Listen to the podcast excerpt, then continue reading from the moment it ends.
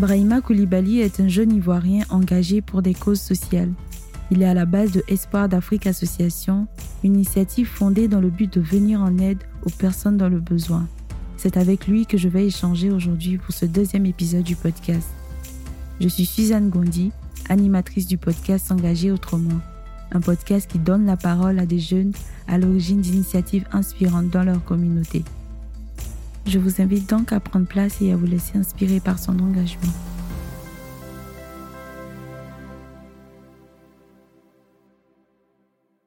Hello tout le monde, bienvenue dans ce nouvel épisode du podcast S'engager autrement. Aujourd'hui, j'ai l'honneur, le plaisir de, discuter avec Brahima Koulibaly, euh, un ami de l'université que j'avais perdu. Et je suis ravie de t'avoir, Brahima. Merci d'être là. Plaisir partagé. Peux-tu te présenter pour les personnes qui ne te connaissent pas? Ok, merci euh, pour l'opportunité que tu me donnes pour l'honneur que tu me fais de me recevoir dans ton podcast. Je suis Brahima Koulibaly, comme tu l'as dit. Je suis étudiant actuellement en Master 2 à l'ISTC Polytechnique. Euh, j'ai fait le département d'anglais comme toi, où j'en suis sorti avec une licence. Je suis également beaucoup engagé dans le social, ce qui m'a conduit à créer ma propre organisation, qui depuis un petit moment fait son petit bonhomme de chemin. Nous venons euh, en aide aux orphelins, aux personnes démunies, aux personnes défavorisées, c'est ça, Brahima Koulibaly. Peux-tu, bon, tu as, déjà, tu as déjà commencé le travail, mais peux-tu nous parler de ton organisation depuis quand ton organisation existe? Comment s'appelle ton organisation et tout? D'accord. L'organisation, c'est Espoir d'Afrique Association. Nous existons depuis août 2013. Donc, bientôt, nous allons fêter nos 10 ans d'existence. Voilà, c'est vrai que ça va faire au moins 5 ans maintenant qu'on est vraiment, vraiment connu mais légalement, on existe depuis 2013 et c'est depuis 2013 qu'on a commencé à mener nos activités. Mais la communication n'était vraiment pas trop ça. Du coup, mm-hmm. nos actions passaient un peu inaperçues. Mais aujourd'hui, avec toute la communication qu'on arrive à faire autour de nos activités, les chaînes de télévision qui nous accompagnent, ça fait que les gens commencé à nous connaître, mais nous existons quand même. Ça fait un petit moment. Mm-hmm. Voilà, ça fait neuf ans que nous existons. Je ne vais pas dire que je suis choquée, mais je suis étonnée quand même. Depuis 2013, 2013, c'est l'année, je vais dire la première année de l'université. Donc, c'est vraiment fou parce que à la première année d'université, je ne savais pas exactement que je pouvais m'engager. Donc, du coup, qu'est-ce qui t'a poussé à t'engager? Qu'est-ce qui t'a poussé à créer euh, Espoir d'Afrique mm. euh, en 2013 euh, Espoir d'Afrique, la création d'Espoir d'Afrique est un peu liée à une histoire personnelle, je dirais une histoire douloureuse. Mm-hmm.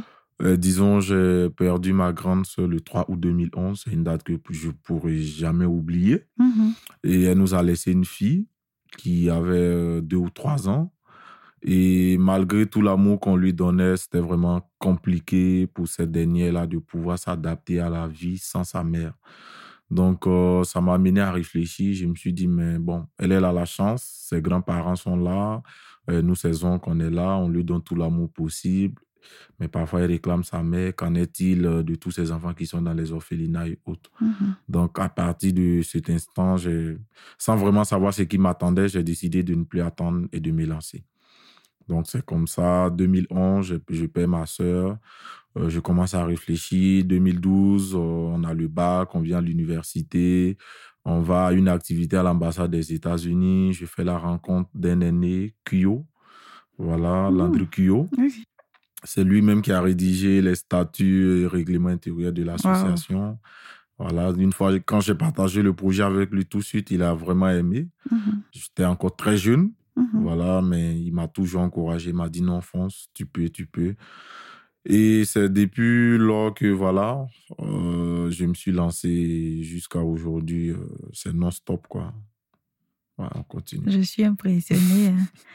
Nos vécus nous aident à nous surpasser, à nous amener à poser des actions qui sont vraiment inspirantes. Je suis contente que tu aies pu faire ce pas-là. Et euh, quelles sont les actions concrètes de, de l'association? Alors, les actions concrètes de l'association, c'est d'abord de venir en aide, comme je l'ai dit, aux orphelinats. Mais nous, nous travaillons particulièrement avec les orphelinats privés. Les orphelinats privés, c'est des orphelinats qui ont été créés à l'initiative de personnes de bonne volonté. Et les orphelinats avec lesquels nous travaillons sont des orphelinats créés par des veuves qui mhm. ont pour le minimum 50 enfants à leur charge. Mhm. qu'il faut nourrir chaque jour, il faut soigner, il faut scolariser. Donc là-bas, le besoin, il est vraiment encore plus urgent. Donc, nous, c'est avec ces orphelinats que nous travaillons. Mais au-delà de ça, on a décidé d'étendre nos activités aux personnes défavorisées, aux personnes démunies. Donc, il nous arrive parfois de scolariser des enfants dans vraiment des quartiers précaires où on sait que c'est vraiment difficile pour les parents durant la pandémie de Covid-19, par exemple, où tout était à l'arrêt avec notre partenaire, la Banque alimentaire de Côte d'Ivoire, mhm. on a pu accompagner plus de 300 familles démunies au niveau de Yopougon, Mosikro et Kumasi Campement. Et quand on, a fait l'enregistrement des différentes familles, on se rend compte que derrière une famille, c'est minimum 8 personnes. Donc, quand tu multiplies les 300 par 8, tu vois un peu l'impact que ça crée. Et ça, personnellement, c'est l'une des activités qui m'a beaucoup marqué parce que j'ai vu combien de fois il était difficile pour les gens de pouvoir se nourrir ne serait-ce qu'une seule fois par jour. Euh, on avait fait un recensement en amont pour vraiment nous rassurer que les personnes à qui on allait donner ces dons-là étaient dans le besoin. Malheureusement, on n'avait pas pu prendre tout le monde. Mhm. Et le jour de la remise des dons, avec mon équipe, on s'est retrouvé pris en otage au niveau de ah. Koumassi parce que tout le monde voulait avoir quelque chose. Le besoin est présent. Tout le monde voulait avoir quelque chose. Euh, on a vu des personnes âgées en larmes, euh, des dames qui sont arrivées parce qu'il n'y avait plus un grain de riz à la maison pour nourrir les enfants. Et personnellement, ça reste l'une des activités qui m'a beaucoup marqué. Je me suis dit, mais waouh. Donc, c'est comme ça que les gens souffrent juste à côté de nous. Quoi. Et on ne voit euh, pas. Voilà. C'est vraiment un peu sur ces trois terrains-là que nous intervenons, l'éducation pour les enfants les plus défavorisés, parce que je me dis, hein, la pauvreté ne doit pas être un frein à l'éducation d'un enfant. Et aujourd'hui, un enfant qui n'est pas éduqué, c'est un danger pour toute la société.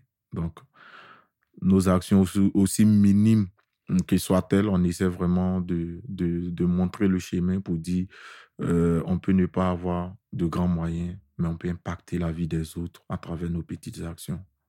Donc euh, voilà un peu. bah, depuis, depuis que tu parles, je suis. Waouh! Il y a des réalités qu'on ne voit pas. Exactement. Et c'est vraiment, c'est vraiment bien d'avoir des personnes comme toi qui font des choses, qui agissent qui ne constatent pas seulement, qui posent des, même des, comme tu as dit, des petites actions qui ont de l'impact. J'aimerais bien savoir comment vous arrivez à mettre en place vos, je dire, vos activités, comment vous arrivez à mener. Je sais qu'il y a beaucoup de logistique qui entre en ligne de compte. Il y a la question de financement. Comment vous arrivez à faire tout ça? Bon, Aujourd'hui, moi, je, je rends vraiment grâce à Dieu. J'ai vraiment une équipe dévouée. J'ai une équipe de 53 bénévoles. Voilà, vraiment dévouée. Parce que comme je l'ai dit, on est à 95% étudiants. Et les 5%, c'est juste des personnes qui se débrouillent dans la vie active. Mais voilà, c'est pas qu'ils sont riches, riches, mais ils ont vraiment le cœur, la main sur le cœur, comme on le dit. Ils n'hésitent vraiment pas à contribuer, à donner de leur temps, de leur argent, de leur énergie pour nos différentes activités. Donc, nous, ce qu'on fait, c'est que quand l'année finit, on fait une assemblée générale où on trace le calendrier d'activité pour l'année qui va débuter. Donc, chaque bénévole sait qu'à telle période de l'année, on aura une activité. On essaie. moi, je le dis, hein, c'est vrai qu'ils viennent donner, mais il faut qu'en retour, ils puissent apprendre. Donc, ce que je fais, c'est que euh, je nomme des PCO pour ces activités-là qui mhm. apprennent à piloter une activité du début jusqu'à la fin.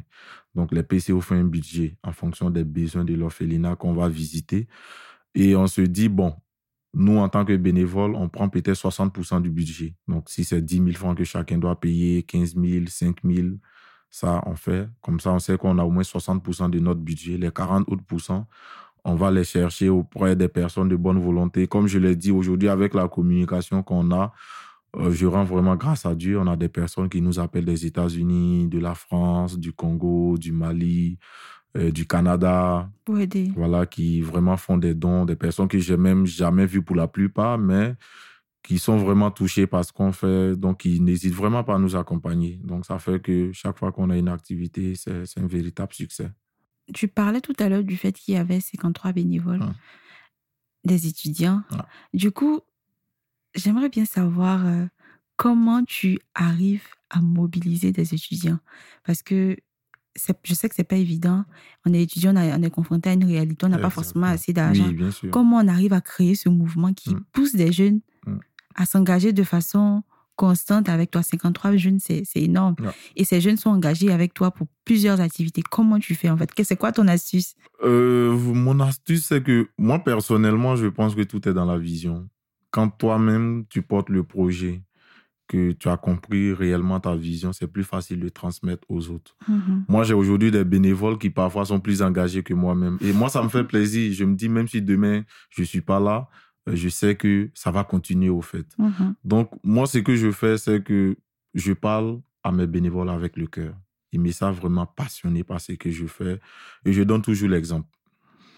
Je donne toujours l'exemple. Euh, quand on va pour les activités, généralement, chaque fois, on fait des petites histoires parce qu'ils veulent que je reste assis. Non, c'est toi le président. Mm-hmm. Non, je suis toujours devant je prends les devants, je dis voilà ce qu'on doit faire, voilà comment ça doit être fait. Et je mets la main vraiment à la pâte, quoi. Mhm. Il y a eu des activités où les gens avaient du mal à savoir que j'étais le président. Je ne me mets pas dans cette posture de dire non, bon, euh, je suis le président, c'est moi qui ai créé l'organisation. Donc, quand on arrive à une activité, je suis assis avec les officiels. Non, non je fonctionne vraiment pas comme ça. Donc, ça fait que facilement, même quand il y a des bénévoles qui sont pas trop engagés, mais quand ils voient euh, l'engouement, la détermination que je mets, ils se disent, ah non, faudrait qu'on fasse comme notre président, quoi. Donc, c'est vraiment un peu comme ça. Et puis, je me dis peut-être aussi que Dieu a sa main là-dedans. Parce qu'il y a plein qui sont plus âgés que moi. On a quelques personnes même qui ont des hautes fonctions, mais qui m'écoutent. Quand je parle, on se dit, ah, c'est le président qui parle, il faut qu'on l'écoute. Ok, alors, euh, Peux-tu nous donner les leçons apprises de ton engagement? Qu'est-ce que tu retires de ces dix ans d'engagement pour euh, la cause des personnes dans le besoin? Alors, euh, la plus grande leçon que moi je retiens de ces dix années d'engagement, c'est que la persévérance paye toujours. Parce que comme je l'ai dit, l'aventure a commencé quand on était encore à l'université. Tout le monde connaissait les réalités de l'université. C'était vraiment compliqué. Euh, j'ai commencé avec des amis, disons à 100% des amis du département d'anglais. Mais aujourd'hui, je pense qu'il reste deux ou trois. voilà, ils sont. Plein sont partis. Mm-hmm. Certains nous ont abandonnés euh, comme ça, sans rien nous dire du jour au lendemain. Bon, il ne te fait plus signe. Quand tu lui parles des activités, il ne te, dit plus rien. Puis bon, tu, tu comprends qu'il est parti, au fait. Mais euh, je croyais toujours. Je sais vraiment pas où je trouvais cette force, mais je croyais toujours. Je me disais que je suis sur la bonne voie. Faut que je continue, faut que je continue de persévérer. Donc, je continuais toujours d'en parler. Euh, de 2014 à 2016, j'ai fait deux ans de pause. Voilà, parce qu'on était juste deux ou trois personnes, c'était un peu compliqué.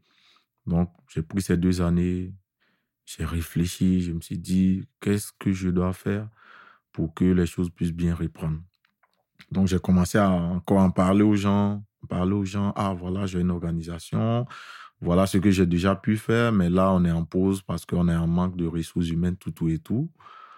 Et les gens ont commencé à adhérer jusqu'à ce qu'aujourd'hui, j'ai une équipe de 53 personnes.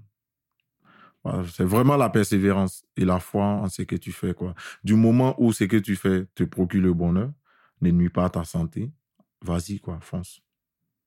Ça va payer, c'est clair. C'est super. Du coup, la question que j'ai pour toi, c'est qu'est-ce que s'engager? Alors, pour moi, le mot engagement, il est très fort pour moi personnellement. Je me dis, c'est un contrat qu'on fait avec sa propre conscience. Donc, quand tu prends un engagement vis-à-vis de quelqu'un, ça c'est une autre chose, mais quand tu prends un engagement vis à -vis de toi-même, c'est encore plus profond. Donc, pour moi, l'engagement, c'est comme si tu donnais ta parole. Tu, te disais, bah, tiens, moi-même, voilà ce que je veux faire pour aider les autres. Donc, quand tu prends cet engagement-là, que tu ne l'as pas pris avec quelqu'un, tu l'as pris avec ta propre personne et avec Dieu seul, faut que tu ailles au bout, au fait. Donc, pour moi, l'engagement, c'est ce qui fonde même les hommes. un homme sans engagement, euh, pour moi, c'est pas un homme, au fait. Mm-hmm. Parce qu'à tout moment, il peut te trahir, quoi. Voilà. Donc, moi, et dans mes rapports, c'est comme ça.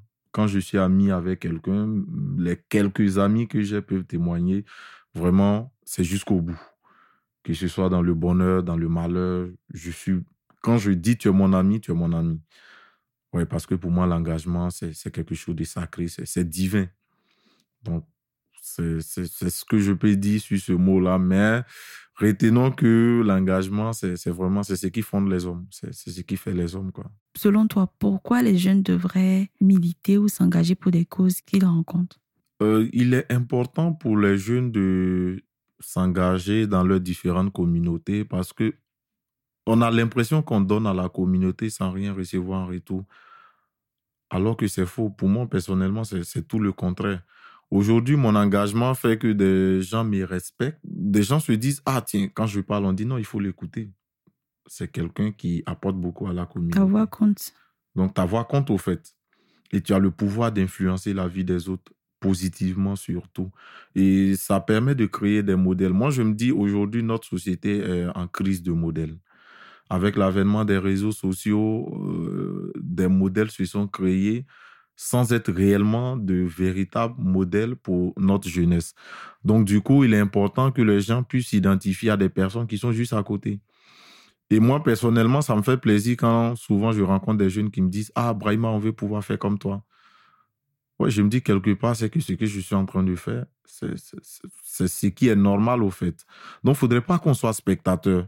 C'est vrai qu'on se plaint, tout n'est vraiment pas rose. Il y a beaucoup de choses qui restent à faire, mais se plaindre ne va pas changer faut qu'on s'engage, il faut qu'on on monte la voie à suivre. Et chaque génération vient avec ses défis. Aujourd'hui, notre génération, on a tellement de défis à relever, tellement de choses à faire que c'est je trouve vraiment pas intéressant que nous, les jeunes, on, reste juste là à être des spectateurs, à, ne pas prendre le risque de nous engager parce que c'est un risque qu'on prend. Ouais, on peut réussir comme on peut échouer, mais même quand on échoue, il faut tirer les leçons et puis repartir de plus belle. Moi, j'ai commencé en 2013, 2015, 2016, j'ai mis une pause pour reprendre pratiquement fin 2017. Ouais, mais aujourd'hui, je rends grâce à Dieu. Quand je revois les images de tout ce qu'on a pu faire, les vidéos de tout ce qu'on a pu faire, je dis waouh, il y a de quoi être fier. On est parti à Zopé euh, en 2018 où on a scolarisé 80 enfants de familles démunies. Et quand on a fini, plus de 10 à 15 parents sont venus me voir en larmes pour dire on n'a même pas 5 francs pour acheter un cahier pour nos enfants. Donc, c'est tellement des histoires humaines qui t'amènent toi-même d'abord à être humble, à comprendre que tout ce que tu as là, ce n'est que la grâce de Dieu et à ne pas te lamenter. Moi, ceux qui me connaissent, je suis vraiment pas le gars qui se lamente. Quand une situation arrive, je cherche toujours la leçon à tirer de cette situation-là pour rebondir. Donc, même ce que les autres appellent échec, moi, j'appelle leçon. Tout à l'heure, tu disais que qu'il fallait avoir des modèles. Mmh du coup, j'aimerais bien te demander quels sont, ben, qui est ton modèle en fait d'engagement en Côte d'Ivoire, que ce soit en Afrique ou ailleurs? Qui sont ces personnes-là qui te poussent à continuer le l'engagement que tu mmh. as? Euh, Moi, mon modèle, c'est vraiment Tion Nyang, le Sénégalais. C'est quelqu'un que j'admire, que je suis vraiment de très près. Voilà, je vois un peu ce qu'il fait avec euh, Jeff Zone au Sénégal, ce qu'il fait pour les jeunes. C'est quelqu'un qui, qui avait tout aux États-Unis, hein, voilà, qui pouvait rester là-bas, mener une vie tranquille, mais il a décidé de rentrer au Sénégal et participer au développement de, de l'Afrique. C'est vraiment quelqu'un qui m'inspire beaucoup, quelqu'un que je suis vraiment de très, très près il y a une question qui revient beaucoup sur les réseaux sociaux, mmh qui est euh, pourquoi filme-t-on nos actions sociales qu'on mène mmh euh, On a tendance à filmer, faire des vidéos, mmh faire des photos avec des, des, enfants. Pourquoi la nécessité de filmer ou bien de, de capturer les actions qu'on mène sur le terrain? D'accord. Euh, je pense que là, il y, y a quelque chose qu'il faut comprendre les actions que nous menons, nous ne les faisons pas à 100% sur fond propre.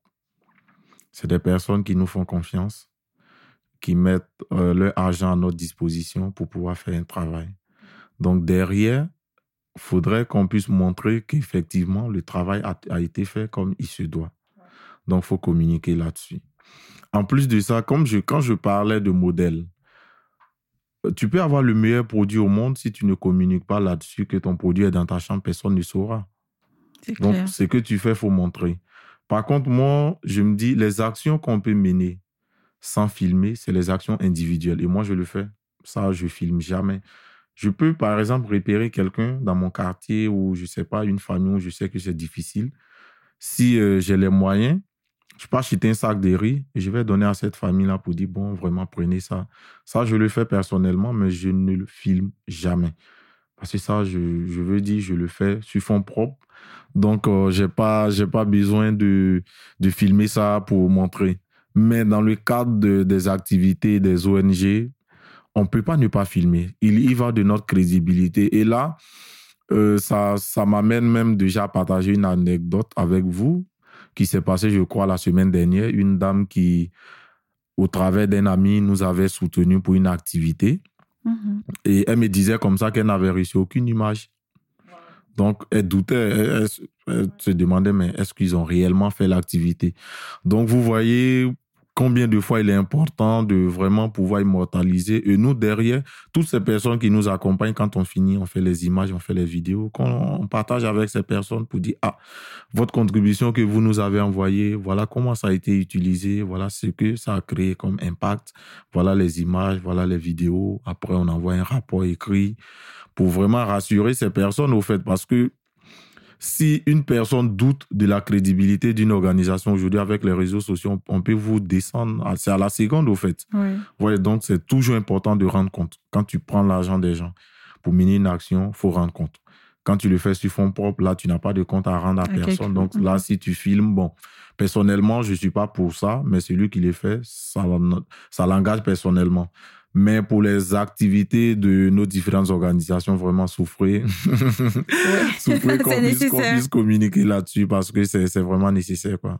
Oui. Et puis en plus, ça, ça aide les gens à, à aider aussi, à, appuyer l'association à faire plus de choses. Exactement. J'aimerais, je ne sais pas si tu as les chiffres, mais est-ce que tu as un bilan de, de, nombre de personnes touchées depuis la création de l'association? Oui, aujourd'hui, quand on fait une évaluation, on est à minimum 5000 personnes. On est un minimum 5000 personnes qu'on a, on a pu toucher. Puis, c'est pas uniquement qu'Abidjan. Hein. On mène même pas trop nos activités au niveau d'Abidjan. On est Bassam, on a une orphelinat partenaire qu'on accompagne. Yopougon, on a été à Dabou. On a été à Adzopé. On a été à Alépé. Récemment, on était à Bengourou. Voilà. C'est chez moi. Ah, tu vois, on était à Bengourou en décembre passé. Voilà, il y a une orphelinat juste à l'entrée de la ville d'Abengo. On était là-bas. Et là, bon, on est en pleine activité pour l'orphelinat de Gonzac, mais je pense qu'après ça, on va sortir encore d'Abidjan pour aller à l'intérieur. Super. Comment devenir bénévole ou rejoindre euh, l'association? Alors, chez nous, il n'y a vraiment pas trop de protocole. Au début, on a accepté les gens comme ça, mais après, on s'est rendu compte que quand c'est gratuit, les gens ne prennent pas au sérieux. Donc, on a juste mis une somme forfaitaire de 5000 francs voilà, qu'un bénévole paye. Et en plus de ça, on a un questionnaire auquel on te soumet pour déjà pouvoir faire un profilage. Si tu as peut-être une expérience dans le passé qui peut nous aider, le questionnaire nous permet de déterminer cela. C'est vraiment tout. Voilà, juste tu payes ton droit d'adhésion 5000, on t'envoie le questionnaire, tu réponds, derrière nous on recueille les données et puis on t'intègre. Ça nous permet déjà de voir euh, dans quel secteur tu peux nous être profitable. Pour les personnes qui souhaitent euh, aider l'association. Je sais que tu as une activité prévue le 28. Mhm. Tu peux nous parler de ça et puis, si possible, partager des contacts pour des gens qui veulent bien aider et puis euh, nous appuyer pour la suite. Ok, le 28 mai 2022, nous serons à l'orphelinat de Gonzagueville. Euh, l'orphelinat a malheureusement été victime de braquage récemment, donc euh, tout a été emporté la réserve de nourriture que la dame avait, le peu d'argent, la télévision, les jouets des enfants.